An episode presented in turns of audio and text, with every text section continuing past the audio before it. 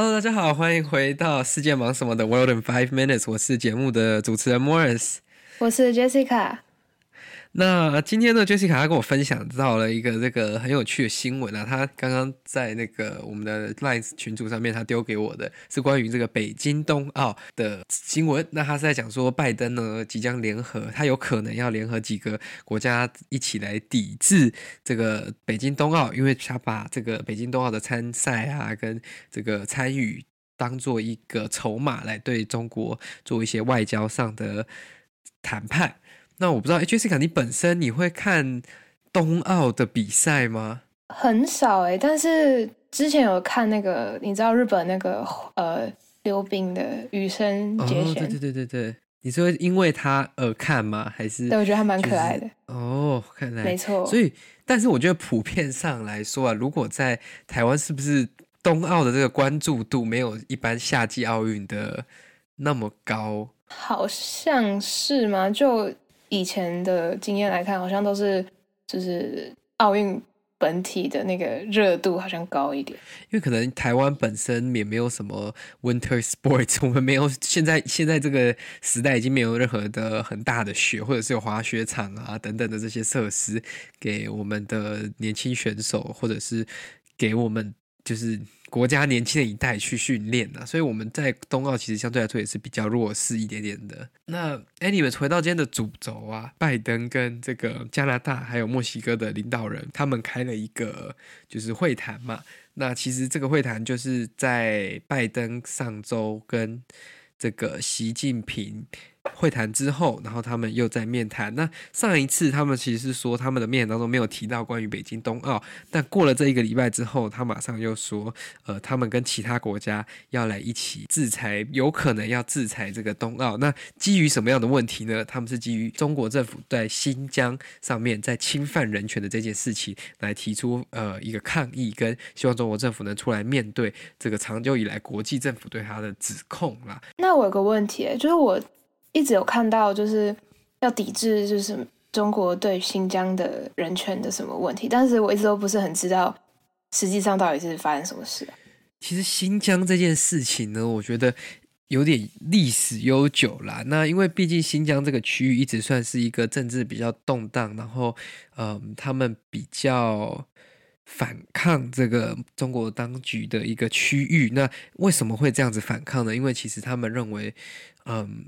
国际社会普遍都认为说，中国在这个区域对维吾族维吾尔族人呢有进行这个种族清洗、种族灭绝的行动。那这样其实是非常不能接受，尤其现在已经是一个很文明的社会了，这样子的去欺负跟灭绝少数民族，因为宗教上、因为理想上、因为生活方式上的差异，其实是国际社会不能允许也不能接受的。那其实，在美国这边也有国会有提出一些草案啊。但这些草案就是像是说禁止用公务预算去参加呃北京冬奥。那民主党的这个国会领导人 Nancy Pelosi 也说，他们呼吁这个美国政府对北京冬奥提出最严厉的抵制啦。那回到刚刚 Jessica 所问的这个问题的主轴，就是说为什么会有这样的问题呢？那究竟？种族灭绝跟种族清洗在新疆是有什么样的历史跟有什么样的证据呢？那基本上在过去，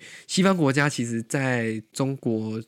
在新疆的这个治理都有提出很大的问题，而且他们相信中国其实是有犯下种族灭绝以及反人类类罪的这些指称。那这样子的行为，当然中国一定是否认的嘛，他们不可能承认说哦，我们就是这样做。我相信这不是中国单一一个国家会这样子做，大部分的国家都会说哦，我并没有这样做嘛，因为谁会出来承认说哦，我都做了这些事情，这些事情又不是什么好事优点，对不对？那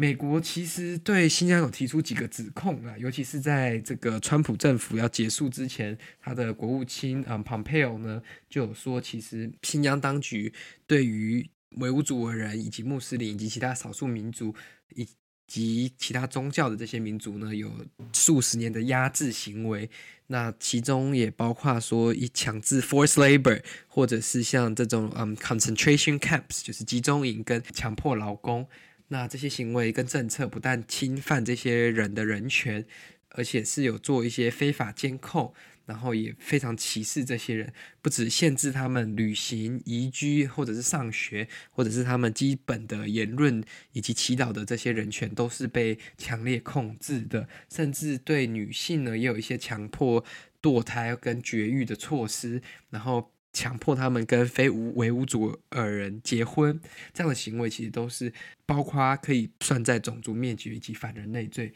的这个范围之内，太可怕了吧？对啊，这样子的行为其实算是比较不人道的啦。只是因为毕竟新疆 is far 呃 pretty far away，然后那边的能获得的国际关注跟呃能流出来的国际资源或者是一些相片影片还是相对于有限的，不像可能在香港这个比较开放的地方，今天香港警察打人，香港警察做什么样的事情，很容易就会被社群媒体上去转发嘛。难怪我之前有看到那个。H&M 什么跟新疆棉花的新闻啊？没错，呃，H&M 呢，其实跟新疆棉花有非常大的渊源渊源啦。应该说，国际社会上其实有蛮多品牌都对于这个新疆棉花有采出抵制的行为。那为什么呢？那基本上就是国际社会认为说，中国强迫这些维吾族呃人把他们关到这些 concentration camp 里面，就是集中营的部分。那他们说这些集中营是职业教育培训中心，是给他们一个更美好的未来。那其实是强迫他们去采棉花，因为那里的这个气温跟那里的整个环境是非常适合种植棉花的。可是那里可能你要叫汉人去做，他们可能也不愿意，所以。唯一的方法就是强迫这些维吾族尔人去做这些强迫的劳动。为什么会这样？因为中国的棉花产量占了全世界的二十 percent，那光这个新疆的地方就占了八十五 percent。所以，如果今天新疆这个地方不持持续的去产出这么多的棉花的话，他们对整个世界的 supply 就会有非常大的影响，他们占的 market share 就会嗯跌下来嘛。那这个对中国经济一定是不好的嘛。西方媒体都有提出一些证据啦，就是像可能用卫星的卫星的图片去看，说，哎，这里有一个工厂，那这里有一个所谓的再教育营，那各个工厂跟再教育营是可以直接走到的，非常距离非常相近的，那他们可以说。这是 out of nowhere。这如果在一个什么都没有的地方，这是唯一两个东西，你还不能把它连在一起吗？难道说这个工厂会去请你住在很远的地方的人来这里工作，然后在教育营里面的人都会跑去很远的地方工作？这是不太合理的一件事情嘛？那就是很多媒体都有想去采访，都有想去探讨这个问题，可是他们。们在新疆都遇到很多的阻碍，不管是当地政府或者是一些嗯不知名的官员，都会出来阻碍他们的拍摄，然后都说这个其实是他们在帮助这些新疆的人民，帮助维吾族的人，他们并没有强迫他们 forced labor，这些都是西方世界凭空捏造，然后其实是故意要来诋毁中国的这些说辞啦。那 H&M 呢，就是发出一个声明呢，他就是说他们不采用，他们未来不会采用新疆棉花，因为这样子呃受压迫所产出来的棉花不符合他们的价值等等的。那这样的行为当然是就遭受中国消费者的抵制嘛，应该是说中国政府不可能接受。其他外商公司、国际公司对于这样子的批评，或者是提出这样子的指证，那这样子就会导致，嗯，中国人民体制，大家都知道，在微博上面烧起来是非常可怕的嘛。那他基本上他得关了很多的线下门市，线上的销售也受很大的影响，甚至最严重的时候，其实是 H&M 是从所有的地图上面被移除的，就是它突然间就消失了的那个概念。哦，但是我觉得这种抵制的行为，我觉得可能要考量的因素还是有蛮多的。如果真的要抵制冬奥的话，是没错啦，因为毕竟运动员的寿命也没有特别久，你这次不给他一个舞台，他很有可能下一次就超出了他可以呃表现这么好的那个年龄了，因为人都会老嘛，所以这样子有可能最后伤害到的。不是中国，而是伤害到各个国家抵制国家这些运动员，他们少了这个舞台，他们可能梦寐一生，准备了好几年，就是为了今年，但是因为国际的这个情势，而导致他们失去这样舞台，我觉得对他们也是没有很公平。嗯，而且奥运的宗旨本来就是在于一个政治中立的一个角度，然后是呃是想说，不管国际上大家。有多么就是其他的问题啊什么的，但是我们在这个运动场上，我们就是一个人们，就是不会有任何政治立场的干预。抵制的话，可能就有点违背这个宗旨嘛。好像是，就是、虽然我觉得奥运本来不是就就不是完全没有政治在里面，毕竟我们都只是中华台北。没错，这个就是一个 sad truth 啦。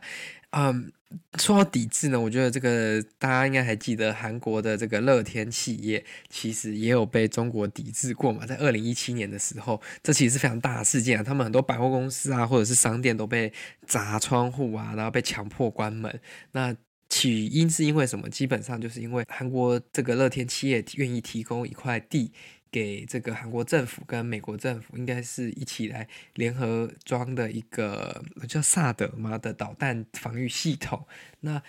这个导弹防御系统虽然他们是说是要来防备朝鲜，可是因为它也可以用于监视中国，那中国对于这个是非常的不满嘛。那大家就。抵制的，就烧起了一个抵制韩国的这个风潮。那当年呢，其实整个韩国不管是旅游业，或者是娱乐业，或者是化妆品的出口产业，都被影响蛮大的，就是有损失蛮多收入的。甚至说，中国的乐天百货、乐天超市、乐天超商呢，因为不能营业，甚至还有可能要卖给当地的企业等等的。但是呢，其实在二零一九年呢，乐天就慢慢的又重启中国的。大规模的营运了，所以它商店慢慢后来可能一年多或半年后就慢慢开始恢复营运了，但是没有这种大规模的 project。可是，在二零一九年的时候，乐天集团又在沈阳开始了一个房地产的项目，所以很难完全永远的被抵制啊。大部分的抵制，我相信都会随着时间而遗忘。好了，那这就是今天为各位呃分享的这个关于北京冬奥的新闻了。那北京冬奥其实也不远。了就是他在明年的二月中开始，所以其实距离现在大概多剩下三个多月。那我觉得这三个多月当中，其实可能会发生很多的变化嘛。可能一开始说抵制，后来又谈到一个好的 deal，这样子也有可能。所以我们就静观其变。那如果有更新的进展呢，我们也会随时为你们这个补充啦。那我们就下次再见喽，拜拜。